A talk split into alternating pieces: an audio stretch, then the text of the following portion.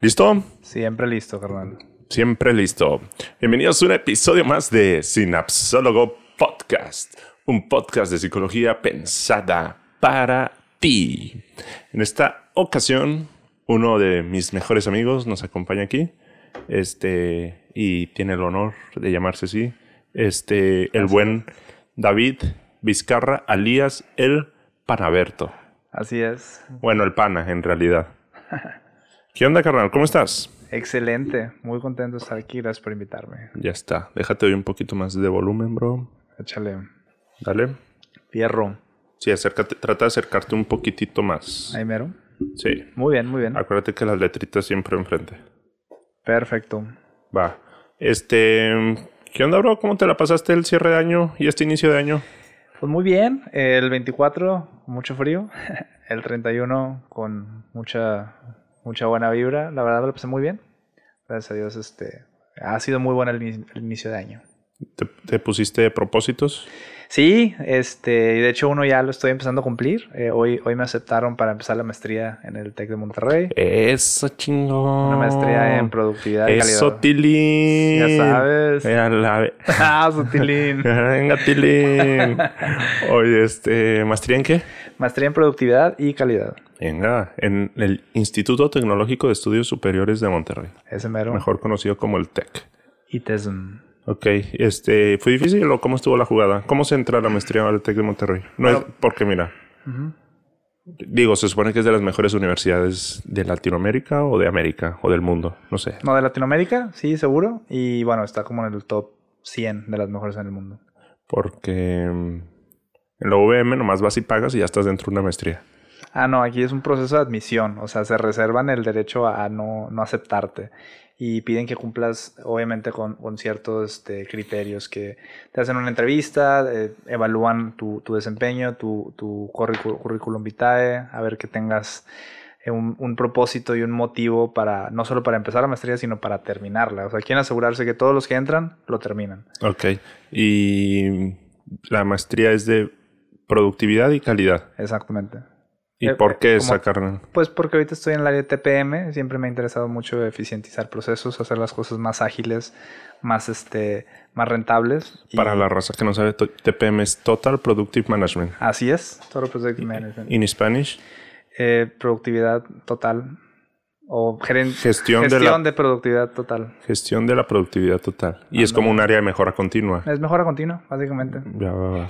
Porque en muchas otras empresas es excelencia operativa o mejora continua. o- Ándale, o Lean Sigma o cosas Sí. por el estilo. Sí. Ya, no, pues muchas felicidades. Muchas Ahorita gracias. celebramos con unos, unas campechanas con aguacate Y unas y unos frijoles especiales este, y unas tecatongas. Eso. Eh, hoy sí tienen que ser tecates, raza, porque precisamente nos acompaña de una muy buena empresa de la que formé parte. Heineken Son mi familia. México. Muy buena empresa. Se la recomendamos para workear. La verdad que sí, y para consumir el producto. y, y consuman producto de ahí. Así, y Aunque ayer me dijeron que la única cerveza que encontraban en Qatar era la de que te pones en la cabecita como si fueras un rey. Sin decir marcas. No, seguramente, no, mexicana. Pero no, seguramente sí había Heineken en Qatar. Seguro. Tenía que haber Heineken de ley. Por supuesto. Entonces, Pero, en todo el mundo. pero mexicana la única que estaba era, era Corona. Este, pero, pero bueno, cambiemos de tema. Muy bien. Muchas felicidades nuevamente. Creo que va a ser un gran paso. Gracias. ¿Qué ventaja le encuentras tú a estudiar una maestría? Mira, yo creo que el, el networking va a ser muy importante, el, el poder tener eh, acercamientos hacia otras formas de, de trabajar, de personas que están en otras empresas. Yo creo que eso me, me va a servir bastante. Y también el, el, eh, pues la certificación. El, el cert- eh, la maestría incluye una certificación eh, Black Belt en Lean- Sigma. Vas a ser Black Belt. Ajá. Qué sé- chingón, güey. Pues sí. Porque eso sí, la verdad yo creo que hay pocas cosas que sí alumbran un currículum vitae Ujú. y, y un Black Belt sí ya, que, que ahí tenga certificación en Black Belt, sí, sí, sí te lo ilumina un poco. Estoy muy emocionado. Digo, obviamente apenas me aceptaron. Digo, falta empezar las clases y, concluir el programa, pero estoy muy emocionado. Y al, primer semestre que tronaste todo y la madre. No, no, no, cancelado. Vamos con todo. Oye, porque esto de Black Belt es como, si mal no recuerdo, es como los cinturones en, en un arte marcial, ¿no? Vas brincando de color según tu nivel de expertise. Pues nada más hay tres. Está el Yellow Belt, el Green Belt y Black Belt. Pues está bien. Pero el yellow es un... Es el básico. El basic. El green es el intermedio y el black belt es clase mundial. ¿Hace cuenta? Sí. Va muy bien. No, pues ahí me vas aprendiendo, de enseñando todo eso. Sí, claro, sí. Lo repito y lo vuelvo a decir. Siempre he creído que la mejora continua es bien parecida a la psicología. Es súper. No más que... Más bien, te lo traduzco así. La mejora continua en las empresas es la traducción de la mejora continua de una persona, porque al final tanto una organización como una persona tienen un alma y una manera de ser. Entonces siempre ha estado para mí esa, esa espinita de, de ingeniería industrial, estudiar mejora de procesos, etcétera, que al final sí lo hago, pero terapéuticamente. Cada que leo algo, esa es, es una mejora de un proceso entender cómo funciona, aceptar cómo funciona, un cambio cultural, etcétera. Va, excelente. Pues bueno, te invité hoy, bro, porque hay un tema que, que es la segunda vez que lo vamos a platicar. que quiero que le presumas a la racita. Muy bien. Este, este episodio eh, se lo queremos dedicar más que nada. Ya saben que en, en Sinapsis no hacemos diferencia ni discriminación a nadie. Pero este episodio se lo queremos dedicar principalmente a, a hombres. Este, ya dedicaremos uno especial para mujeres y para cualquier persona. Y de hecho todo lo que vamos a platicar aplica para cualquier persona, pero si tú conoces a, un hombre que, quiera un poco ser vulnerable o entender más o menos cómo alinear su vida, hoy el buen pana nos trae una, una cultura, se pudiera llamar, o una metodología, ¿cómo le llamarías? Yo creo que es un estilo de vida. Un estilo de vida este, para, para platicar. Está muy interesante, vamos a tratar de hacérselos breve y pues un poco ameno. Este, pero antes de entrar a eso, recuérdale a la raza, es la segunda vez que estás en Sinapsis. este, recuérdale a la raza quién eres, carnal. Este, tanto personal, profesional, tus pasiones. Muy Échale. Pues mi nombre es David Vizcarra, eh, soy originario de aquí de Monterrey, Nuevo León. Eh, pues, ¿quién soy? Bueno, yo creo que como identidad soy un hijo de Dios, soy hombre, eh, apasionado, muy eh, valiente, trabajador, leal hasta, hasta la médula y... Leal. Leal. Leal hasta la médula. O sea, soy, a tus valores. A, mis valores, a, mi gente, a, la gente que, tengo cerca, a mi empresa. ¿O te apellidas leal?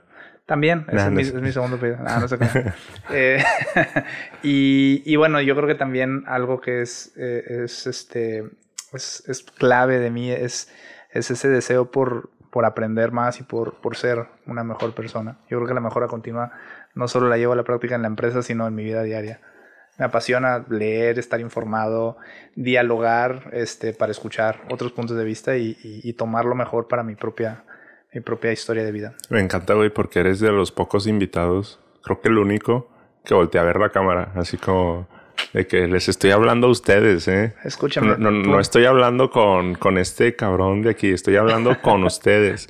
Este, pero... ah, pues contigo hablo cada rato, entonces ahora es turno a hablar de ustedes. bien, bien... No, bien conductor de televisión tú. Muy bien, muy bien. Ahí tenemos un teleprompter y realmente está leyendo todo lo que viene ahí. Ah, sí. Ahí estoy leyendo lo que dice. Ah, te creas. Oye, este, dentro de todo esto que nos dices, bro, eh, ¿qué es lo que le apasiona a Pana? Fíjate que eh, yo creo que, que como, como hombre, o sea, me apasiona el, el explorar, me apasiona el, el, el crear, el, el, construir, el arreglar. Eh, y, y, y, todo esto lo he llevado a cabo también en, en las excursiones al aire libre. Eh, cuando salgo a la naturaleza e, es, ese, ese encanto por, por explorar y, al final del día lo que exploro es, es mi corazón. O sea, cuando salgo, cuando me reto con, con una montaña, cuando me reto con, con un, un trayecto difícil, me estoy descubriendo a mí, estoy descubriendo mis límites y, y, y conozco más quién es David Vizcarra. Va, que aquí te empiezas a introducir a lo que creo que la gran mayoría de personas que te conocemos por lo que te identificamos, que es la naturaleza. Sí. O tú le llamas el escultismo. Así es. Este, que tiene que ver con una vida este, que, que esté alineada como a la naturaleza, a conocerla, a formar parte de y encontrar retos dentro de la misma. Claro, y encontrar hermandad, encontrar eh, trabajo en equipo, encontrar eh, pues momentos difíciles, encontrar perseverancia, resiliencia. Eh, Los aprendizajes son grandísimos. Fíjate, yo entré al, al escultismo cuando, cuando mi mamá un día, un, un sábado, dijo, güey, ya estoy harto de que te la pases viendo las películas del Canal 5. O sea, ponte a hacer algo productivo. Y literal me dijo, ¿sabes qué? Ni un sábado más en casa a salir. Eh, para dar un poquito de contexto, pues yo crecí este, en una familia donde nada más éramos mi mamá y yo. No tenía ese contacto con otros, otros hombres u otros niños de, de mi edad más que en la escuela, pero un ratito, ¿verdad? Entonces ella dijo, ya, o sea, necesitas formarte este, con, con un grupo de, de, hombres, aprender a hacer cosas de hombres, eh, jugar, caerte, este, rasparte, levantarte, aprender a, a, a, pelearte también, ¿por qué no? Y, y me llevó a los scouts. Y, y, te digo, y no solo encontré un, un grupo de, de, de, hombres afines a, a, mi, a mi gusto por el aire libre, sino encontré una hermandad, o sea, yo todavía me junto con amigos de, de, de la manada, o sea, de cuando teníamos nueve años. Y, y, yo creo que todas esas experiencias me han fortalecido mucho en, en, en mi masculinidad y en mi relación con, con, con, las demás personas, con las mujeres también. Oye, bro, rescatas mucho este término de, de ser hombre, de la masculinidad.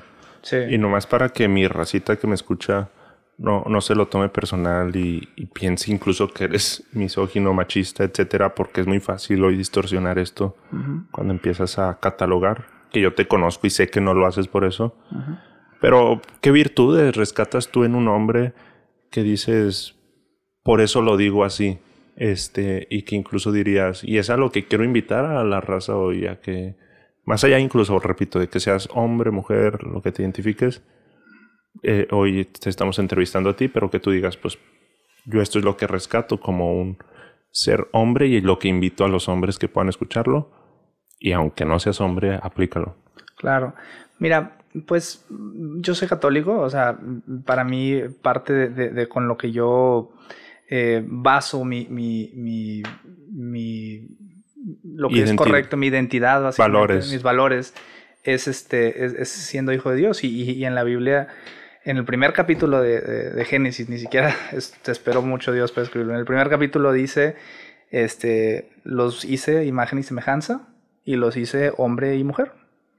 Ish e Isha, así es el término que viene en, en hebreo. Y, y, para mí eso significa que el, la identidad de, de, hombre, o sea, es algo que está desde, desde lo más profundo de mi ser, o sea, desde mi alma. Así como tengo un alma que es hecha a la imagen y semejanza de, de Dios, soy, soy hombre, esa es mi identidad. ¿Qué es lo que te gusta de ser hombre, carnal? Ay, me encanta, me encanta la, la, capacidad que tengo de, de, de crear, de, de poner límites, de, de, nombrar incluso. O sea, e, esa, esa capacidad de, de, proteger, de proveer. Eh, yo creo que, o sea, son innatas en el, en el corazón masculino. Todos los hombres queremos, queremos combatir, queremos este, eh, triunfar a, través de una competencia. Todos los hombres queremos trabajar duro y hasta sentimos rico cuando, cuando nos esforzamos. De hecho, la, la testosterona que tenemos los hombres, eh, bueno, las mujeres también, pero la, la testosterona que, que, tenemos hace que el, esfuerzo se sienta, se sienta bien. Por eso cuando vas al gimnasio te sientes, te sientes chido, tienes ese, ese flow, porque el esfuerzo, la testosterona hace que el esfuerzo se sienta bien. Entonces esa capacidad de, de, de, de, ponerte una meta y de ir hasta las últimas instancias para cumplirla, eso me encanta de ser hombre. Ya, súper bien. ¿Y consideras que, que, hoy en día se ha perdido un poco esto en, en las generaciones? ¿O, ¿O, crees que se está transformando a algo distinto? Yo creo que ahí la clave es, es la, la pérdida de la identidad. Al final del día, cuando, cuando te alejas de tu identidad, empiezas a, a caer en, en insatisfacciones. Y, y, cuando te sientes insatisfecho de tu identidad, de lo que eres, buscas llenarte con cosas externas y, y, no lo vas a poder hacer porque, o sea, fuiste hecho perfecto. Todo lo que tienes lo tienes aquí interno. Pero si no te sientes a gusto con tu identidad, vas a buscarlo en el externo y vas a caer en, en excesos, en vicios, en infidelidades y te vas a deprimir. Entonces yo creo que, que el, el tema principal es la pérdida de la identidad. Fíjate que que si tocas un punto muy sensible culturalmente que es si se perdió esa virtud de ser hombre, este llegaron los tacos. Ahorita los recogemos. Ese es el Toby. El que están escuchando es el Toby. Este, va a recoger los tacos. Sí, el Toby va a recoger los tacos. A ver, vamos a interrumpir un poquito para recoger los tacos y que el Toby se calle. Aguantenme tantito. Eso apenas me iba a inspirar. Toby, no.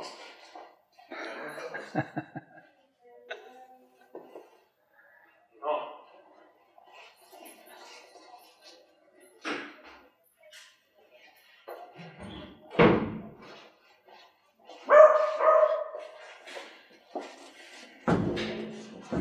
Como quiera todo esto lo visto. Muy bien.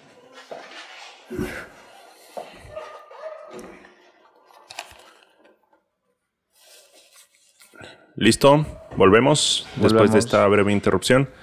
Ah, te estaba diciendo, este, en un tema cultural sí se ha perdido ciertas virtudes del ser hombre, este, que creo que el ser hombre más que, que las acciones es más la intención, este, porque creo que van a ir evolucionando de alguna manera las acciones que va haciendo un hombre por, por naturaleza.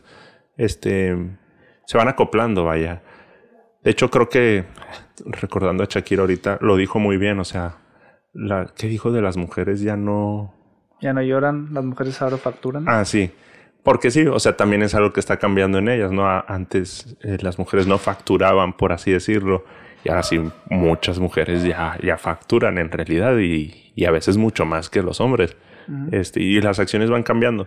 Pero sí, lo que te cacho, mi, mi buen, es que la intención de ser hombre más allá de las acciones, es lo que se ha ido perdiendo, que la intención es como de, de proteger, de cuidar lo que realmente importa en una familia.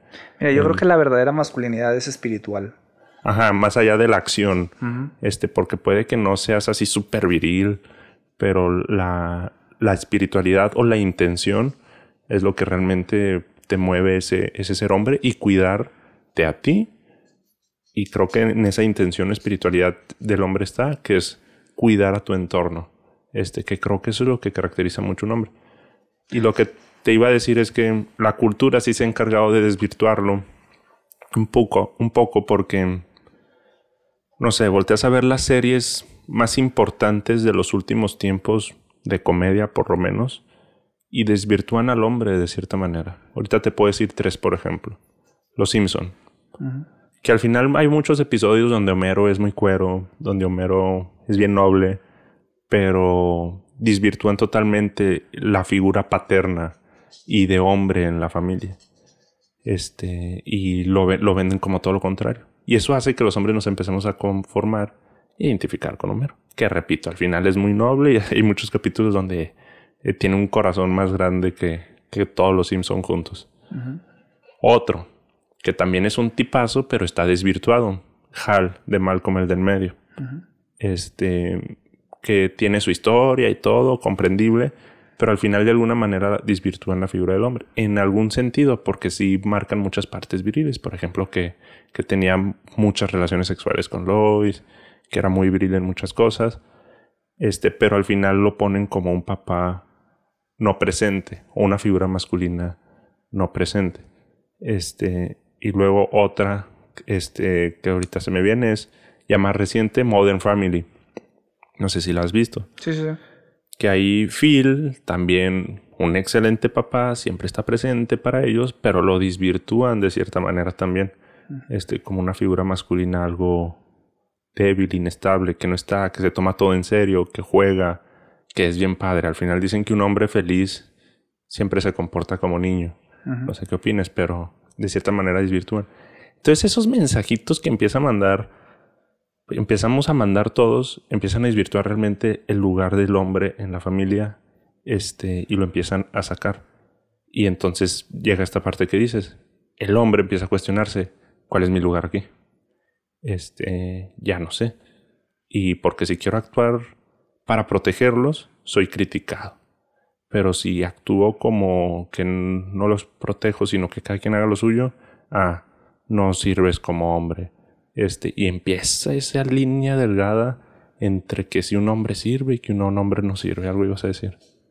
Pues mira, sí estoy de acuerdo que, que, que sí hay una tendencia hacia, hacia cambiar los roles, incluso. Yo creo que, que se, ha, se ha apoyado bastante la, la feminización del hombre y la masculinización de la mujer. En lo personal, yo creo que, que es, es, es, un, es un intento por, por desvirtuar eh, el núcleo familiar, que creo que es la, la, base de la sociedad. Pero también es cierto que la sociedad, o mejor dicho, los tiempos fáciles o los tiempos cómodos forjan hombres, hombres débiles. Y, esos hombres débiles terminan creando tiempos difíciles en una sociedad. Y luego la sociedad, digo, en tiempos difíciles forman hombres fuertes y es un ciclo, ¿no? Y yo creo que, que cuando los hombres no estamos ejerciendo nuestra nuestra autoridad o, nuestra, nuestra guía eh, masculina, no estamos ofreciendo todas nuestras virtudes como, como, como hombres en la sociedad. Creo que, que la sociedad tiende a, a, a, desvirtuarse un poco y caemos en, en, una pérdida de identidad. Claro. Que sorry que lo diga tanto, pero es nomás por cuidar a, a mis 10 personas que me escuchan. Este, 11. Ah, gracias, carnal. Porque estoy aquí yo. solo, solo este. Solo, solo esto. este.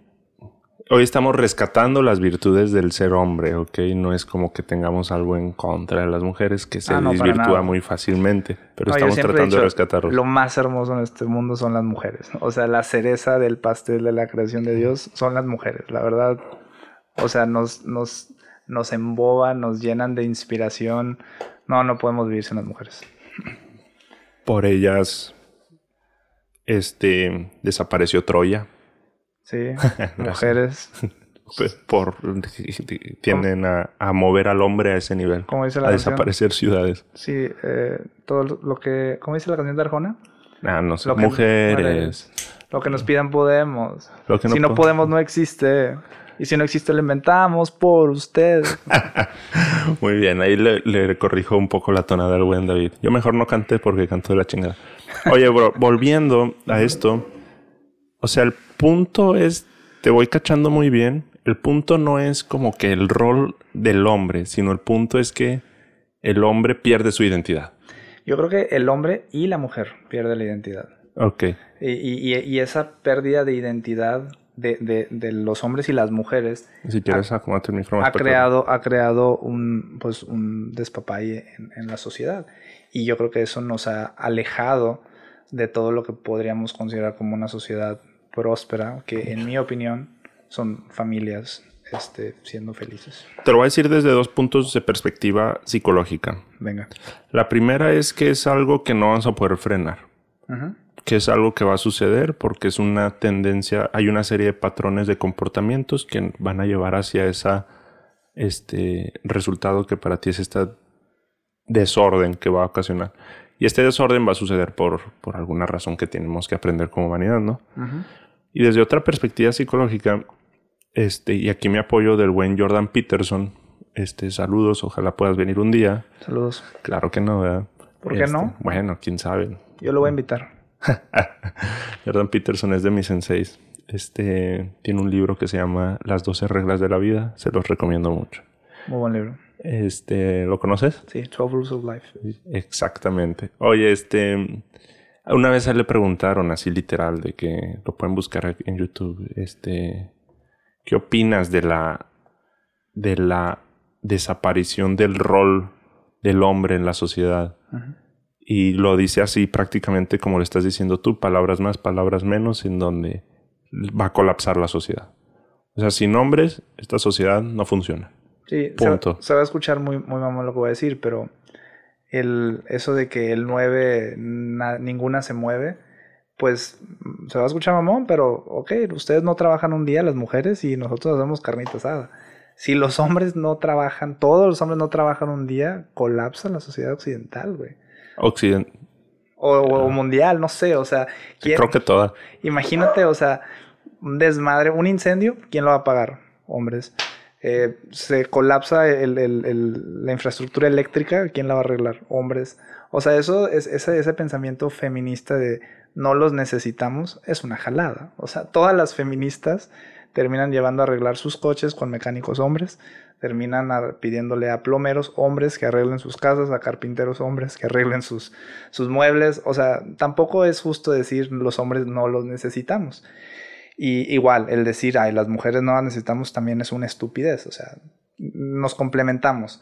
Pero, pero sí, yo creo que el rol masculino es el de, el de mantener viva la civilización y yo creo que el rol de la mujer es civilizar a la, a la, a la humanidad. Ah, lo dijiste súper bien, güey. A, ver, ¿lo puedes repetir otra vez? ¿El rol masculino es? Mantener viva la civilización. ¿Y el de la mujer? Civilizar a la humanidad. Ah, eso está con madre, güey. Ya, hagan sinapsis en su vida. Wow. no, allá lo aterrizaste con madre, güey. Era mi único pendiente, que como que se polarizara un poco y, la raza se preocupara. Pero justamente así como lo estás diciendo, lo, expresa el güey Jordan Peterson, ojalá lo esté citando bien, en donde dice que incluso que los que sufren en la sociedad, sí, claro que sufren las mujeres, pero dice, él afirma, sufren más los hombres. Son los que van a guerras, son los que trabajan bajo el sol. No, y, ponte a ver, o sea, la estadística, e, esto, es, esto es impresionante, o sea, la estadística de, muertes laborales en Estados Unidos, que se lleva muy buena estadística, el 99% de los accidentes laborales que terminan en muerte son de hombres. 99%. Bueno, tiene que ver también con que somos más descuidados. Sí, claro, pero, también asumimos roles de mayor riesgo. Sí, claro. Mm, pero bueno, y, y, no nos estamos quejando. O sea, al final yo creo que eh, el hombre el hombre busca cierto reto, cierto riesgo también hasta En, su vida diaria, porque como dices tú, eso lo reta y, te hace sentir vivo, el, domar al, dragón, como decía Nietzsche en, en Zarathustra, que es un libro buenísimo, si alguna vez lo leen, mi, respeto. Va, va, va, súper bien. Este... Y, y luego esta parte de la identidad que decías también.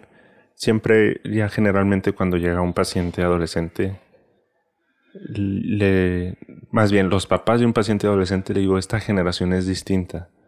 Mi generación todavía era nomás cuestionarse, este, qué carrera voy a estudiar. Y entre otra pregunta que definía mi identidad, con qué mujer quiero ser novio o pareja, este, cómo quiero ser de hijo, este, que, cómo quiero ser de familia, etcétera. Claro, ¿a quién le voy a ir a Rayos Botires? Cosas así sencillas. Ajá. Pero esta generación, aparte de esa pregunta que... ¿Qué soy? Exacto. ¿Qué soy? ¿Quién soy? ¿Y por qué? Eh, exacto. Y les genera un conflicto bien grande que es totalmente válido. Creo que están profundizando mucho más que las generaciones que venimos atrás. Pero sí vienen con ese conflicto de que... A ver, espérame, papás. Antes de escoger una carrera, primero déjame descubrir qué soy y para qué soy. Pero lo que sucede es, el efecto como cuando tienes eh, la televisión abierta, que tienes cinco canales, bueno, ahorita ya son como 10 canales, y encuentras algo que ver en esos 10 canales, pero de repente tienes Sky y tienes 150 canales. Creo que te quedaste unos años atrás, ahora más bien Netflix, Apple TV. Oye, es que yo no tengo televisión, güey. No, no, sí te quedaste bien atrás, güey. O sea, lo, acabas de decir bien perfecto. O sea, ese efecto de... Tener un chorro de opciones y ya no saber qué hacer. Mientras cuando tenías una, una cantidad limitada de opciones, pues te limitabas a eso, ¿sabes? O sea, mientras más opciones te pierdes más. Y, y es, es, el fenómeno de, del, del, del, hijo pródigo. O sea, cuando él... Es, es una, un, una fábula que, que, contó Jesucristo, eh, que básicamente... Eh, Fábulas de animales, ¿no? Tienes razón. Es un... ¿Qué es? Pues es una... ¿Cómo le dice en la Biblia? Parábola. Es una parábola, la parábola del hijo pródigo. Bueno, el caso es que el hijo pródigo, dentro de, de, de la parcela de su padre, pues era feliz y cuando salió de ahí y eh, se encontró con ya no tenía límites, se dio cuenta que no tener límites tampoco está chido. Realmente te pierdes. De hecho, sin límites no hay libertad. Exactamente. Tú puedes ser libre dentro de ese, esa estructura en la que, Tú eliges. en la que entiendes las reglas. Y, yo, y, y los hombres yo creo que, que, que somos muy adeptos a tener, o sea, nos va muy bien cuando entendemos las reglas claras y tenemos esa estructura. Yo creo que por eso tantos hombres les va también en, en el ejército o cosas así, porque ahí es muy claro, haces esto, te va a ir bien. Sencillo. Y, sí. y lo entiendes. Justamente algo así reflexioné hoy, carnal, que eh, estaba pensando en mi mujer y pensaba de que, ¿qué sería si no hubieran dado con ella? Y luego, sí dije, y viviera solo, mi vida sería un desmadre. Claro, te civilizó, te civilizó literal. Ah, ándale, de cierta manera me ayudó. Uh -huh. Y luego dije, con madre, porque sí me ayudó. Y luego pensé, porque en soledad batallamos más en ponernos límites. Pero cuando estamos acompañados y aceptamos la compañía de alguien, acept eh, como que encuentras más fácil el ponerle límites a las cosas. Claro. Este, y, y, te, y eliges. Ahora sí, la libertad. Elijo de este lado del límite o de aquel lado del límite. Y pues ya el que más te convenga y te va llevando y va generando algo de satisfacción. Es que al final del día la, la libertad solamente eh, eh, encuentra su, su, esencia cuando lo haces con responsabilidad. Cuando no tienes esa responsabilidad se vuelve libertinaje y uh -huh. es, es, lo que te lleva pues, a la perdición, a la insatisfacción. Y estar acompañado te ayuda a ser un poco más responsable. Sí, por supuesto, la familia nutre. Exacto. Y yo creo que por eso es tan trágico la, el, el, el, panorama de desintegración familiar que, que se está generando en, en, la sociedad con esta pérdida de identidad. También yo algo que veo y, y me preocupa francamente es eh, que los hombres que, que, no, están, no estamos a lo mejor siendo congruentes con, con nuestra, nuestra vocación eh, de, de, de, de, de todas las, lo que tenemos, nuestros recursos de ser hombres, eh, pues yo creo que un hombre débil es, es peligroso. O sea, un, hombre, un hombre fuerte entiende que tiene mucho poder, pero lo... Lo sabe usar. Lo, lo, sí, lo sabe usar con responsabilidad. Un hombre débil no sabe qué hacer, no sabe limitarse, y es cuando entonces tienes a, a gente que agarra una ametralladora y se va a un súper y, dispara gente, o en una escuela que disparan. O sea, e, esos hombres yo creo que son los débiles que, que no, no pueden controlar su, su, su, poder. O sea, yo creo que eh, eh, el hombre tiene, tiene una fuerza, tiene un, un, poder nato, pero si no lo controlas, se puede volver muy peligroso. Ya, ya, ya. O sea, débil no quiere decir que, que no puede hacer nada, sino más bien que no sabe controlar su fuerza interior. No sabes encaminarla hacia el propósito que, que, que fue por el que fue diseñado. Súper bien. No, pues suena muy lógico. O sea, cuando te quedas encaprichado con querer ser vengativo, eh, vengarte de algo, uh -huh. porque estás suponiendo que alguien hizo realmente algo en tu contra, es una señal de que no estás encaminando bien tu poder y puedes cometer un gran error. Es como, como un niño, un niño, este, si a un niño le das un martillo, tarde que temprano va a lastimar a otro niño, pero un adulto ya sabe que ese martillo es una herramienta y puede crear muchas cosas positivas con, con esa eh, herramienta. Sin embargo, aquí eh, el, el, lo que se debe hacer no es prohibir los martillos, sino educar a, a, a las personas a usar bien los martillos. O sea, claro. Es como el ejemplo de la navaja. O sea, una navaja no la haces más útil quitándole el filo, la echas a perder. Igual, un hombre no lo haces más útil quitándole su masculinidad, lo echas a perder. Lo que debes hacer es enseñarlo a, a, encaminar todas esas virtudes que tiene en pro de la sociedad y de la familia. Va, va, va. Súper bien, bro. Te sigo muy bien. Con lo que más me ha gustado ahorita es lo que mencionaste hace un momento de el hombre hace que la civilización sobreviva sí. y la mujer civiliza. Claro, imagínate si mañana vienen los bárbaros y nos empiezan a atacar aquí en Monterrey. Francamente, vamos a ser los vatos los que vamos a. Bueno, no los bárbaros, vamos a suponer que, que, vienen los narcos o lo que tú quieras. O sea, los hombres somos los que vamos a salir al quite y vamos a dar nuestra vida por, por, por, nuestras familias. Al final del día, yo creo que algo básico de, de, ser el hombre de la casa o, o, el esposo es estar dispuesto a dar tu vida por tu familia o por tu, tu esposa. ¿Qué, le recomendarías, carnal? Este, a los papás que están educando hijos, más allá de que seguramente ellos aceptarían la identidad que su hijo decida tener, como hace un momento lo platicamos, estas generaciones van a preguntar eso y es totalmente válido. Nomás no se entretengan tanto, este, porque se les puede ir una gran parte de su vida. Claro. Este, pero ¿qué le recomendarías tú a, los papás de un hijo varón? pues simplemente que, que, sean partícipes del desarrollo de, de, los, de sus hijos. Yo creo que se toma, requiere de un hombre para que un niño se convierta en, en hombre. Si un niño se junta entre puros niños o adultos que se comportan como niños, ese niño no va, no va a madurar.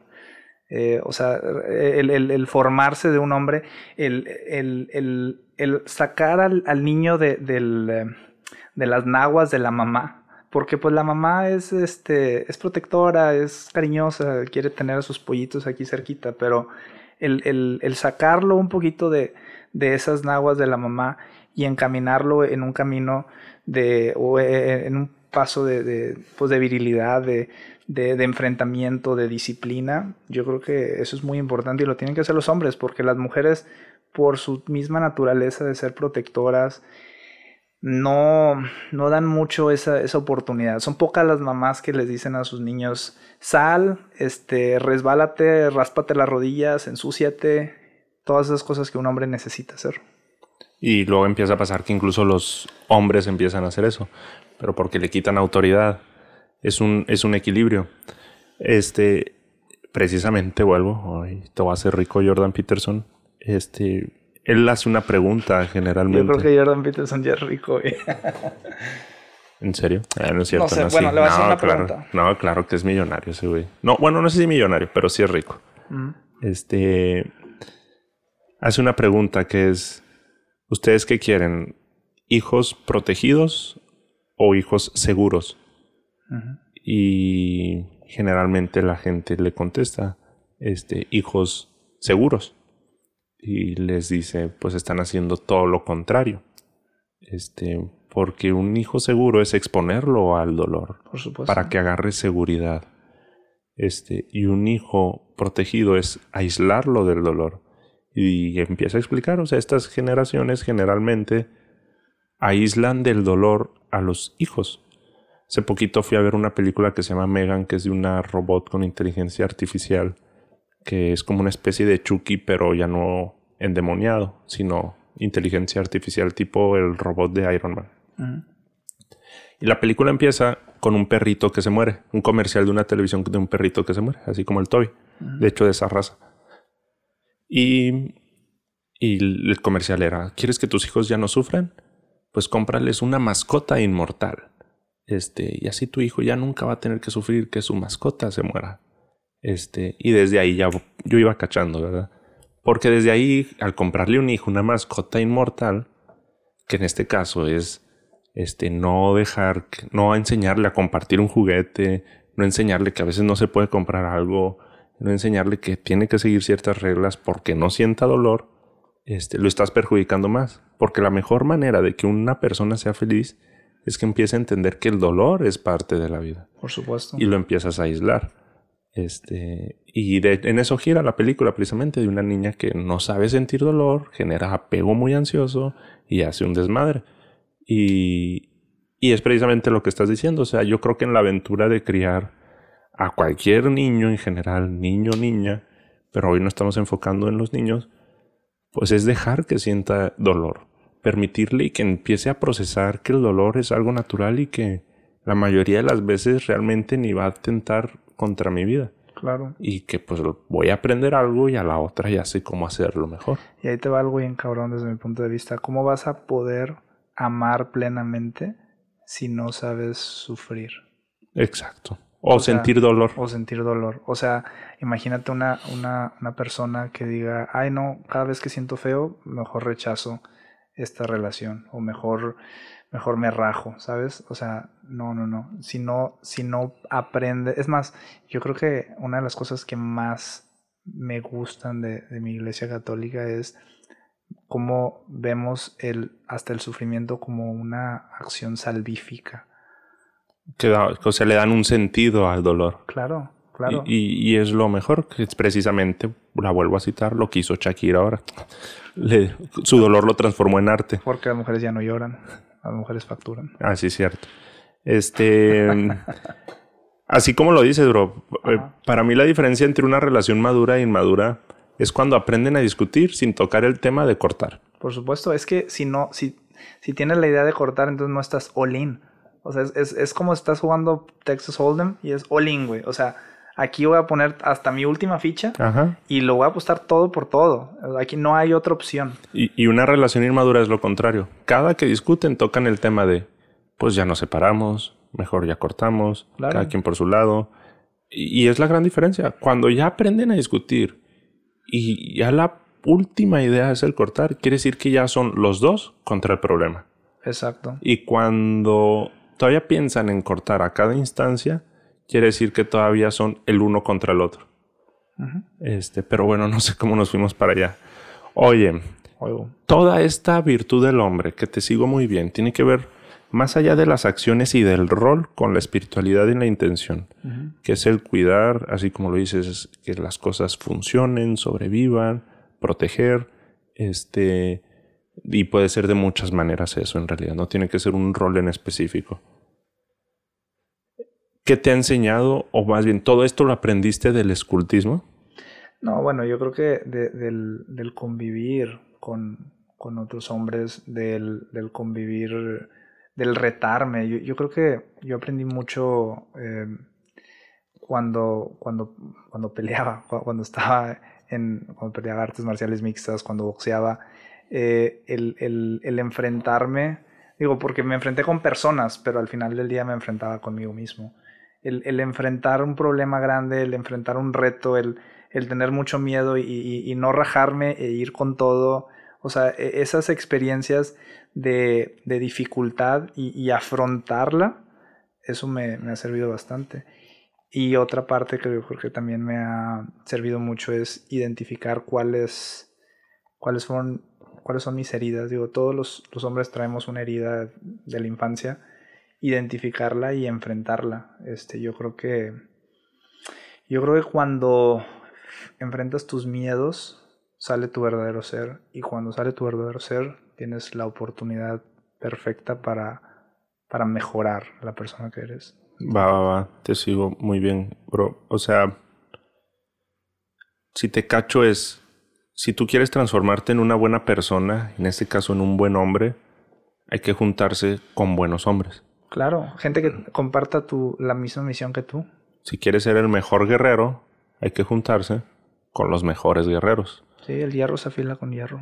Y, y lo que estoy cachando es que ahorita la, la misma sociedad, aparte de que tú en tu infancia no eliges con quién juntarte, simplemente estás en un núcleo familiar que puede estar desvirtuado, este, y eso empieza a afectar tu identidad. Este, pero llega una instancia en donde tú sí puedes ya elegir con quién acercarte, este, pero empieza a ser doloroso porque te das cuenta que, que aún falta tal vez por aspirar a algo, pero siempre nos va a faltar en realidad. Es un equilibrio.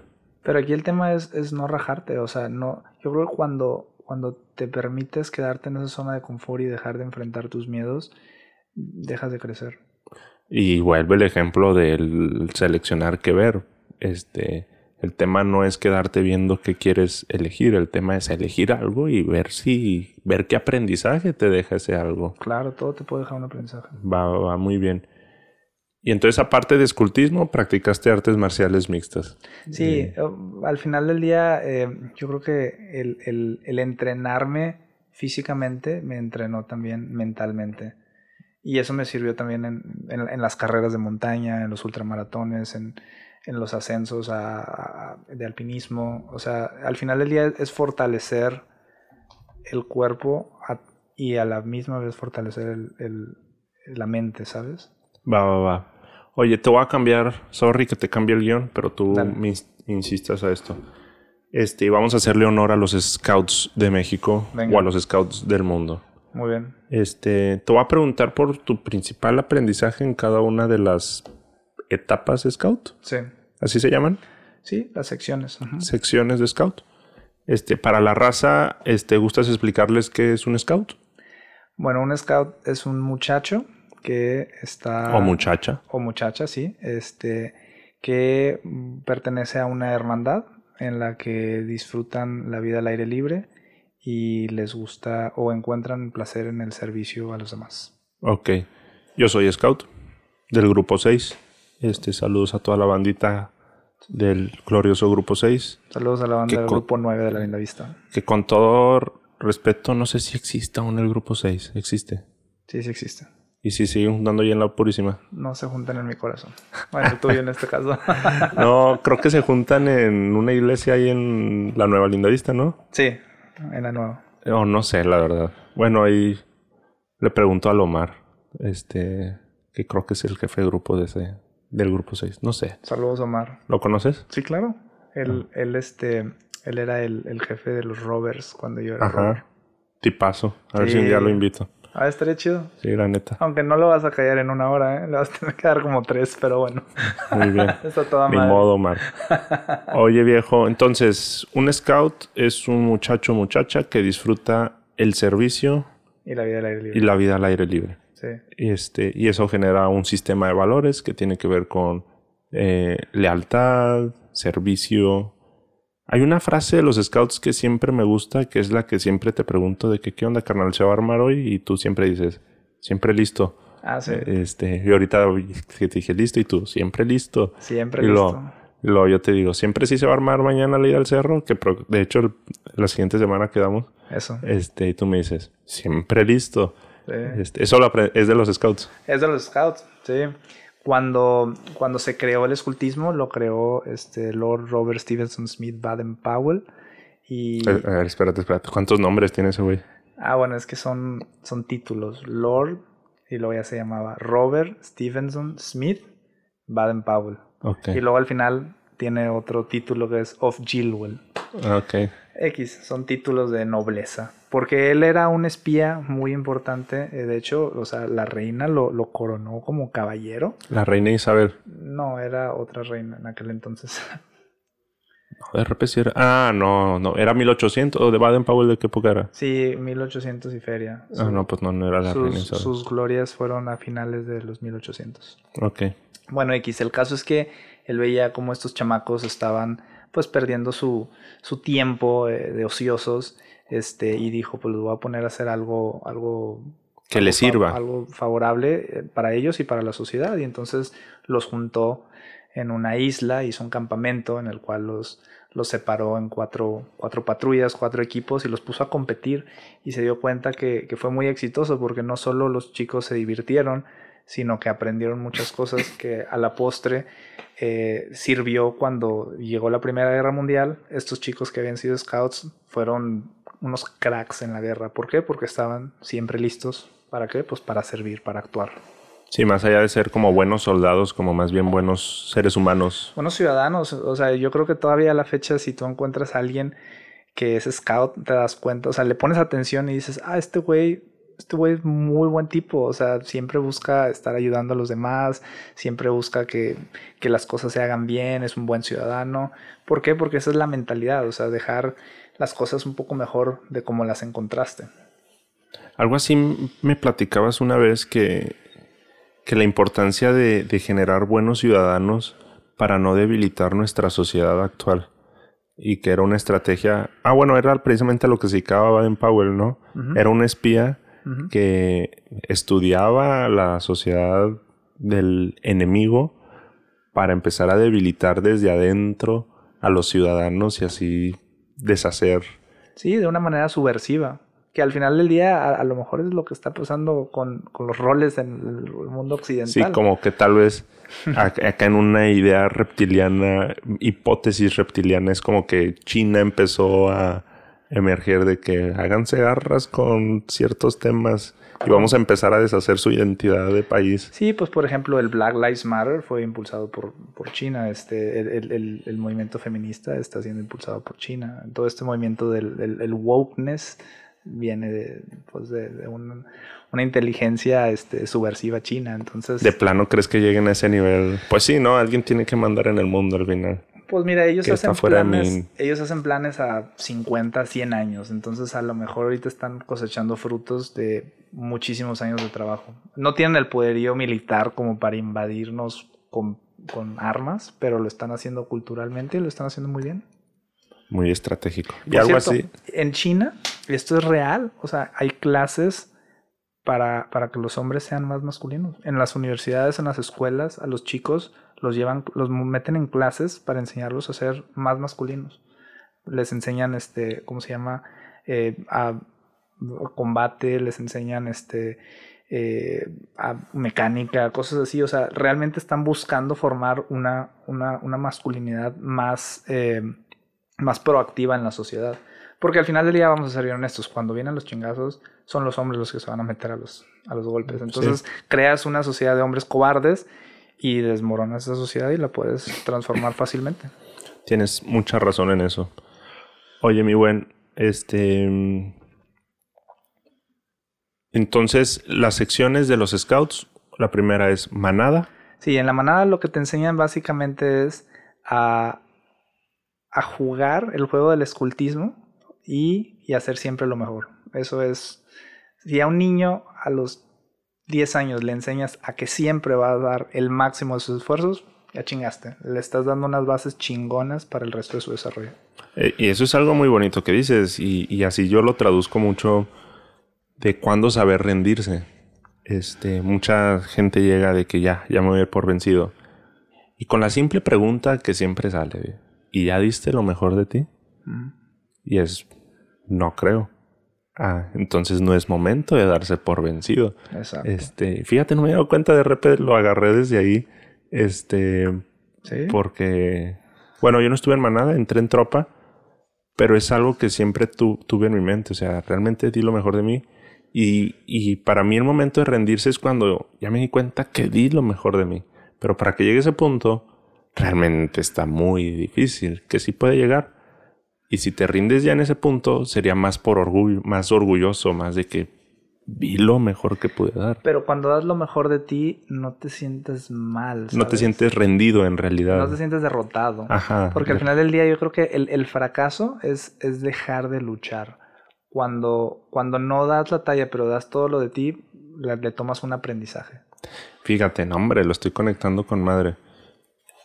Precisamente ahora voy a citar esta caricatura que, que recomendé hace poquito, que me sorprendí. Gracias a Dios me siento muy feliz. Ha sido el video con más views de Sinapsólogo, con ya casi 5000 vistas, que para mí se siente bien bonito eso, la verdad. Felicidades. Este, no son muchas. Bueno, no, sí, son un chingo en son realidad. Muchísimas. Este, pero, pero bueno. Ahí, este, no lo, creo que no lo has visto. Es un niño, un topo, un zorro y un caballo. Y cada uno funge con una personalidad distinta y te puedes identificar con cada uno según el momento que estés pasando en tu vida. Y con eso que acabas de decir de, de sentirte derrotado o rendirte, van caminando y el niño le hace una pregunta al caballo. Este le dice, ¿qué es lo más valiente que has hecho? Le pregunta el niño al caballo. Y el caballo le dice, pedir ayuda. Pedir ayuda es lo más valiente que he hecho y luego recalca, pedir ayuda no es rendirte, pedir ayuda es rehusarte a rendirte. Este, y a veces todos lo pensamos distintos, que pedir ayuda tiene que ver con este con ya rendirse, con ya no puedo y pues me tienes que ayudar a algo, no, al contrario, es rehusarte a rendirte. Claro, buscar el cómo sí. Ajá, y dentro del pedir ayuda entra el ya di lo mejor de mí. Y cuando estás a punto de rendirte, pregúntate, ¿realmente ya di lo mejor de mí? Y ahí entra el pedir ayuda. Sí. No, sí, está bien, bien chingón. Y, y, y como lo dices, educar a un niño con esta pregunta, o sea, cuando llega un niño y sacó un 7 en el examen de español en tercero de primaria, generalmente es porque sacaste un 7, está mal este 7, no debiste haber sacado este 7, siempre tienes que sacar 10 y la madre. Pero si ese examen lo agarras y nomás volteas a ver a tu hijo y le dices, esto es lo mejor que puedes dar, ya lo estás transformando, lo estás llevando hacia él y le vas a enseñar que él es el que se tiene que confrontar de que, ah, chinga, eso es lo mejor que yo puedo dar, en lugar de marearlo con un discurso. Esa simple pregunta, así como lo que le enseñan a, a la manada, esto es lo mejor que puedes dar ya, ya le estás enseñando todo lo que hemos platicado en el episodio. Déjate, y me estoy acordando que en, en, la manada, la ley son nada más dos artículos. Es, una es el lobato hace siempre lo mejor y la otra es el lobato siempre dice la verdad. Imagínate, o sea, no, no me acordaba, pero también eso es, eso, es, eso es una de las dos cosas que te enseña en la manada. A ser honesto y a, y a esforzarte al máximo. Güey, ¿qué más quieres, güey? O sea, hay, hay, hay chavos que, es más, hay hombres que no pueden hacer eso.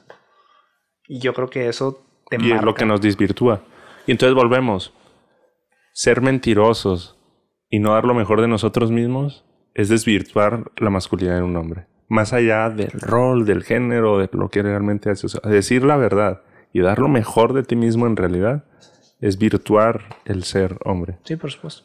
Va muy bien, ¿no? Pues perfecto. Y te quedas con eso en la manada.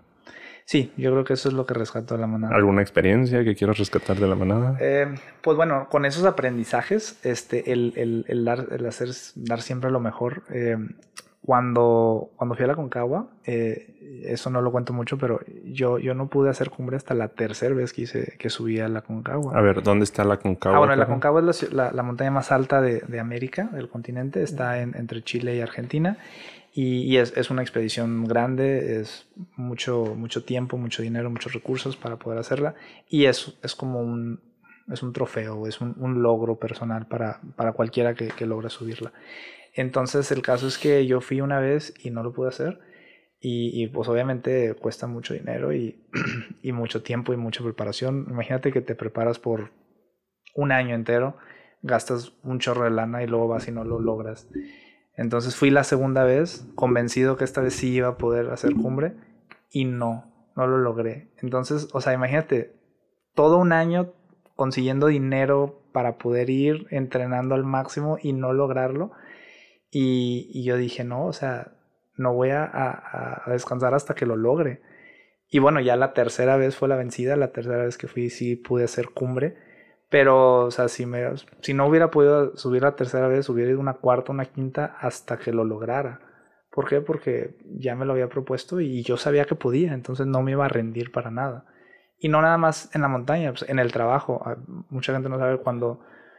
Para entrar a, la empresa donde estoy, yo tuve que pasar por 15 entrevistas para diferentes puestos. Y no me contrataban, y no me contrataban.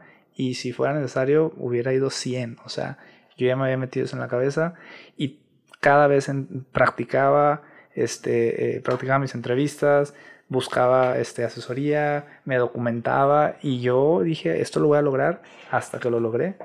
Y yo creo que, que esa enseñanza de chico pues me ha llevado a, a muchas, este, muchos logros, muchas satisfacciones a, raíz, a través de toda mi vida. Qué loco. Sí.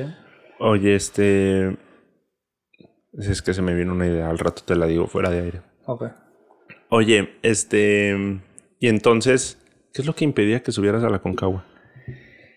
Pues mira, puedes decir muchas excusas. Puedo decir que el clima, que la tormenta, que a lo mejor me equivoqué y fui un mes antes. Porque la, la ventana de tiempo en la que puedes subir esa montaña es, es, es muy corta, la verdad los veranos allá son de menos 30 y si vas un mes antes del verano estamos a menos 50 grados centígrados y tormentas impresionantes que si no te agarras bien te mueven de la montaña a vientos de 100, 120 kilómetros por hora. Es impresionante. Entonces puedo decir muchas cosas, pero yo creo que en el fondo no estaba, o sea, mi... Dilo, dilo. Mi carácter no estaba listo para, para cumplir con ese, ese logro monumental en mi vida. Ya, ya, ya. Una vez que subiste, ¿qué siguió? Fíjate, este, está muy chido porque me tardé, o sea, tres años entrenando, mucho dinero, mucho sacrificio. Y cuando llegué a la cumbre, este, me hinqué, agradecí a Dios, lloré como niña. Y y luego ya empecé a tomar fotos y bajé y todo el camino de bajada dije, ¿qué sigue? Ahora voy a subir el Everest, ¿sabes? O sea, lo disfruté ese éxito como 15 minutos y después de eso a lo que sigue, ¿sabes? Porque al final del día yo creo que, que la felicidad la encuentras trabajando en camino hacia tus sueños. Ya que los logras, si ahí te quedas, no vas a ser feliz. Necesitas estar persiguiendo ese acechar, ese siguiente reto, ese, ese sueño para poder mantenerte feliz, ¿sabes? Va, muy bien. No, qué chido, carnal. La verdad, muy orgulloso de ti. Y ojalá un día puedas subir el Everest. Seguro que sí va a Más ser. que tienes que meterle un poco más de huevos. Y voy a traer mi banderita de sinapsólogos. Ah, Sí. con Sinapsis. A sinapsis en el Everest. No, hombre, no estaría, no estaría nada mal. A ver que sí, mi estimado. Oye, este. mm, Entonces sigue la tropa en, Ah, en las secciones de los scouts. Sí, en la tropa te enseñan ahora sí el, el lema tal cual que es estar siempre listo. Y siempre listo, ¿para qué? Pues para lo que se ocupe, para, para, para actuar, para, para trabajar, para, Servir. para ser, bueno, sí, servir, para, para estar siempre listo, o sea, sa- saber, eh, digamos, no paralizarte en los momentos difíciles. Como te comentaba, el escultismo se creó para en tiempos de paz, para cuando llegan los tiempos de guerra, cuando llegan los tiempos difíciles. Entonces, a los muchachos se les enseña a cosas sencillas como saber cambiar una llanta, saber eh, llamar al, al 911 y dar los datos correctos para que llegue el paramédico. Sí, o- porque a veces ni eso. Digo, es broma, o sea. Y me acuerdo mucho de Club de Cuervos, no sé si la viste. Sí, Este, del primer capítulo creo que se le muere el papá. O sea, literal, el, el chava era de que buscaré en YouTube cómo hacer un RCP. Este, porque no sabes actuar en tiempos de crisis. claro. Y, y lo rescato con algo que dijiste hace un momento, o sea, los tiempos de paz, si no los sabemos invertir bien, realmente no- los podemos, puede ser un error perjudicial el cómo nos estamos preparando, porque naturalmente va a llegar un tiempo de turbulencia. Te lo garantizo. O sea, claro, mira, Y ahí se va a definir realmente qué tanto se desvirtuó el ser hombre. por supuesto. Mira, algo que yo rescato de, de- de la Biblia es Dios siempre que se acercó a un hombre es para prepararlo para un tema cabrón que se venía. o sea, siempre se acercó con Noé. Oye, güey, se va a inundar el planeta, güey, ponte chingón, güey. Oye, Abraham, este, vienen tiempos difíciles, güey, ponte chingón. O sea, Dios siempre que se acercó a, a- a Moisés, güey, oye, pues se van a salir de la tiranía de los egipcios, güey, y... Ponte pues, al tiro. Ponte al tiro. Entonces, a mí lo que me dice la palabra de Dios, güey, ponte al tiro, güey, porque se vienen los tiempos difíciles y te necesito de mi lado. Entonces, yo creo que por eso me tomo tan en serio mi rol de, de hablar abiertamente de la masculinidad, de promover una masculinidad eh, ¿No has pues, pensado en escribir algo? Sí, seguro. En algún momento así será. Yo creo que todavía estoy en una etapa formativa. Eh, sigo experimentando, sigo aprendiendo sobre lo que es este, eh, pues mi vocación como, como hombre y, y- y- y esta pasión que tengo también de, de, de promover una masculinidad activa en la sociedad. Y sí, seguramente en algún momento vendrá algo así. Va, qué bueno. Ahí me, me avisas para pedirte un autógrafo. No, para que me escribas el prólogo. Va, jalo. Ya van muchas promesas, carnal. Yo siempre cumplo, ¿eh? Siempre listos. Sí, Y eso es lo que te enseñó la tropa. Siempre listos. siempre listos. Y luego vienen los expedicionarios. Sí, ahora se llama comunidad. Este, Ahora se llama comunidad. comunidad de caminantes. Comunidad de caminantes. ¿Y eso Sí. qué te enseña? A Ahí caminar. Va a caminar. La verdad, no, esa etapa no la viví aquí en México. Estaba en, en Estados Unidos, donde este, estaba también en los Scouts, y allá el, el- el lema es Be prepared, o sea, estate listo o siempre listo. Entonces yo no viví la comunidad de caminantes, pero me imagino que es algo muy similar. Y al final, la, la última etapa de el caminar como, como muchacho, muchacha scout, es el, el roverismo. Y ahí es donde te enseñan que todo esto que aprendiste, estos 12 años de tu vida, eh, pues realmente tienen un desenlace en el servicio. Por eso en la tropa te enseñan a estar siempre listo y en, en, el clan a estar siempre listo para qué? Para servir. Ah. Entonces en el clan, en el roverismo, todas esas herramientas que... ¿Y en el roverismo cuántos años tienes más o menos? De 18 a 22 años. Ya. Y es una etapa en la que ya, eh, pues ya eres mayor de edad, ya eh, pues estás en una etapa universitaria, y estás forjando tu, tu, tu, tu adultez de alguna manera. Y yo creo que qué mejor manera de formar adultos comprometidos con el servicio a la sociedad. Va súper bien. Digo, han de existir muchas cosas así que le ofrece la, la sociedad a, a, los jóvenes, ¿no? Por supuesto. Este, no es como que dejaron de existir. Creo que ahora se transformó, siguen existiendo los scouts definitivamente, pero creo que hay algo también ahora aquí en Monterrey, por lo menos que se llama cadena, Sí. que creo que es algo similar, no sé. Pero sí rescato, rescato mucho, bro, el hecho de que es bien importante en la niñez, adolescencia, tener un grupo con el cual te identifiques que genere un sistema de valores sólido. Claro. Que en parte creo que la pandemia afectó mucho a eso porque como que los alejó a la gente. Pero es bien importante y sí les hago mucho esta recomendación a los que son papás de niños, adolescentes, todavía tal vez jóvenes adolescentes, un grupo que fortalezca el sistema de valores. Porque sí en la casa es el núcleo, pero no siempre alcanza.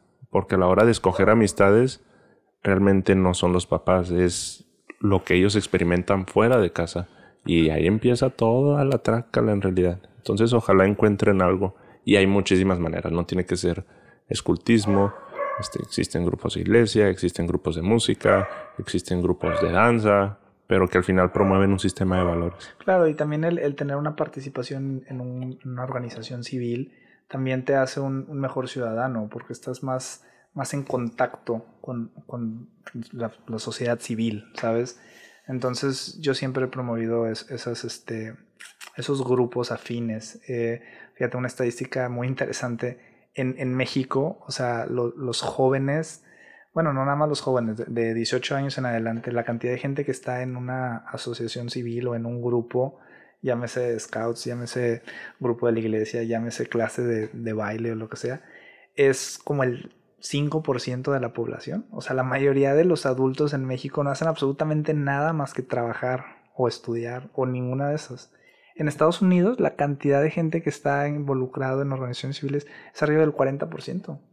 Y yo creo que también eso ayuda a fortalecer una, una identidad Al como país. sociedad. Exactamente. Definitivo. Y no, y fíjate, o sea, si lo comparamos nuevamente contra Estados Unidos, ese 40% al final impacta de alguna manera con el patriotismo uh -huh. y con el orgullo que sienten por US Army ¿Sí? este, y todo eso que son marines, etcétera, y todo el impacto que tienen películas patrióticas de Estados Unidos. Y luego te vienes a este lado y con esta estadística que das, porque es natural buscar con qué grupo identificarte. Y si no me identifico con el que realmente tiene un sistema de valores fortalecido, me identifico con el que no. Y algo bien gracioso que sucedió ahora que sucedió todo lo de que atraparon a, a, un capo importante aquí en México recientemente, un jugador de fútbol profesional del Cruz Azul, este, hizo un, organizó una fiesta a su hijo que se veía de unos 10 años, 8 años, no sé, de narcotraficantes. No sé si viste la nota. Sí. Y, y sí la vi, dije, ¿qué pedo? O sea, ¿en, ¿en, serio así de mal estamos este pedo? Este, porque vuelvo, o sea, va a ser natural buscar un grupo con que identificarte. Siempre, los humanos siempre.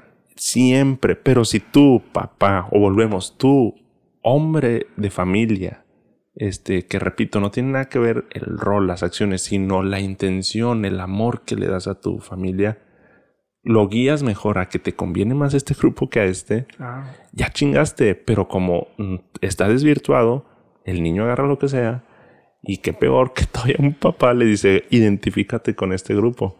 Sí. Este es algo que realmente habla mucho de, de esa estadística que acabas de decir y de que pues faltan mucho un sistema de valores fortalecido en, en esa etapa temprana de la, de la vida.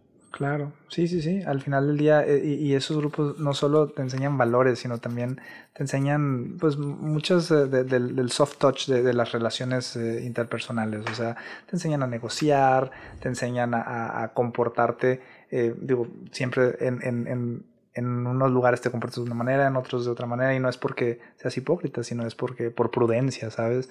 O sea, aprendes muchísimas cosas que cuando estás desconectado de la sociedad, eh, pues tiendes a tener esos problemas sociales y luego a veces hasta caes en adicciones. Yo, yo creo que, que una sociedad muy conectada interpersonalmente tiende a tener un bajo índice de adicciones. No, definitivo. No, se conectan todas las estadísticas en realidad. Esa data analytics es importante y sí le falta mucho acá a México en toda esa data scientist, le dicen en estos tiempos. Sí. Oye, este... Ay, iba a decir otra idea y se me fue. Pero bueno, no, pues te agradezco mucho, bro. No sé si tú algún otro comentario ibas a decir. Pues yo, yo lo que le digo, como te digo, mi mensaje va. Me gusta mucho hablarle hacia los hombres. ¿Por qué? Porque soy hombre, porque simio conoce simio y, y, y sé por lo que, por lo que pasamos, pero. Muchas sí, bro, te escuché la voz seca. Gracias, mi estimado. No, sí, hay que alimentarlos. Hay bueno, que estar bien hidratados. Bueno, yo, yo lo que le, le, le quiero decir a los hombres es sal de tu zona de confort, eh, ponte a, a, mejorar tu vida. O sea, lo que tengas que hacer, busca una batalla pequeña, pero que la vas a cumplir. Muchos, muchos hombres decimos, oye, es que vivo en, en, en un cuarto todo desarreglado y he vivido muchos años, ¿cómo me pides que lo arregle? Bueno, si no puedes arreglar todo tu cuarto, arregla tu closet, arregla un cajón, un cajón. Con que arregles algo, que empieces a arreglar algo en tu vida, vas a empezar a ver cambios.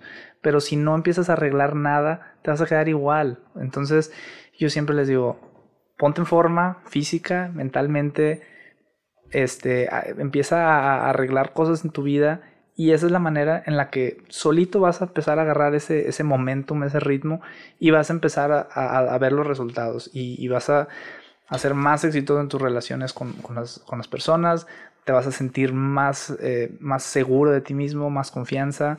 Eh, digo, yo estoy muy preocupado por la masculinidad, por, por, los hombres que veo a mi alrededor, entonces yo siempre, todo lo que se puede hacer para, para trabajar con, con esos, esos, hombres, para ayudarlos a, a, a, salir de hasta la depresión, digo, hay, hay, yo creo que hay un, una desesperanza colectiva, o yo percibo una desesperanza colectiva en, en los hombres a mi alrededor y, y, me preocupa. O sea, por ejemplo, ahora en, en, en noviembre, que, que fue el, el, el, famoso este NoFap November, ¿has escuchado de él? Sí, sí, sí. Bueno, eh, yo le, le, tengo un grupo pues, de amigos en los cuales yo les dije, ¿qué onda, raza? ¿Jalan o qué? Y literal me dijeron, güey, yo no puedo hacer eso. Me dijeron, yo no puedo aguantar dos días.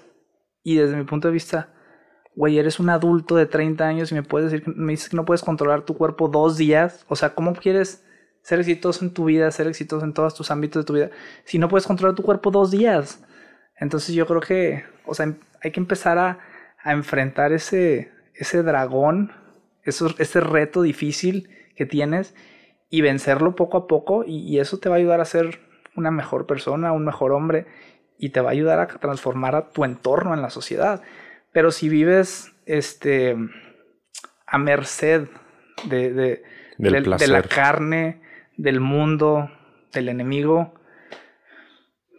pues vamos a, a, tener, o sea, como sociedad yo veo muy, un futuro muy negro con, con un grupo de hombres débiles que, una sociedad con hombres débiles. O sea, se vienen tiempos muy difíciles, entonces yo por eso mi mensaje es, hay que fortalecer la masculinidad. Cuentan con el pana, ¿eh? Se los digo. Siempre cuentan conmigo. Este güey se me ha alivianado en, en, momentos difíciles, precisamente. No, bro, pues, pues qué buen mensaje. Este, yo la verdad me quedo mucho con lo de la manada es lo que más me sorprendió. Enseñarle a un niño ya ese desde esa edad, este, se me hace algo muy impactante. Sí. A, a no rendirse, sino preguntarse si ya dio lo mejor de sí mismo este, y a decir la verdad. Creo que eso, ah, si a mí me lo hubieran enseñado así a ese nivel a mi edad también, un chorro de problemas me hubiera evitado. Pero a veces aprendemos a las malas. Muy bien. Hoy este, y, y, rescato mucho, no se me asuste mi racita, después nos traemos también a alguien que empodere a las mujeres, no se preocupen. Este, pero hoy le tocó a los, a la virtud de ser hombre. y, es muy importante empoderar a las mujeres. O sea, yo creo que una sociedad de gente empoderada es una sociedad pues exitosa. Entonces. Pero que sea parejo. Claro, mira, yo, yo hablo con los hombres porque yo soy hombre, porque yo conozco, o sea.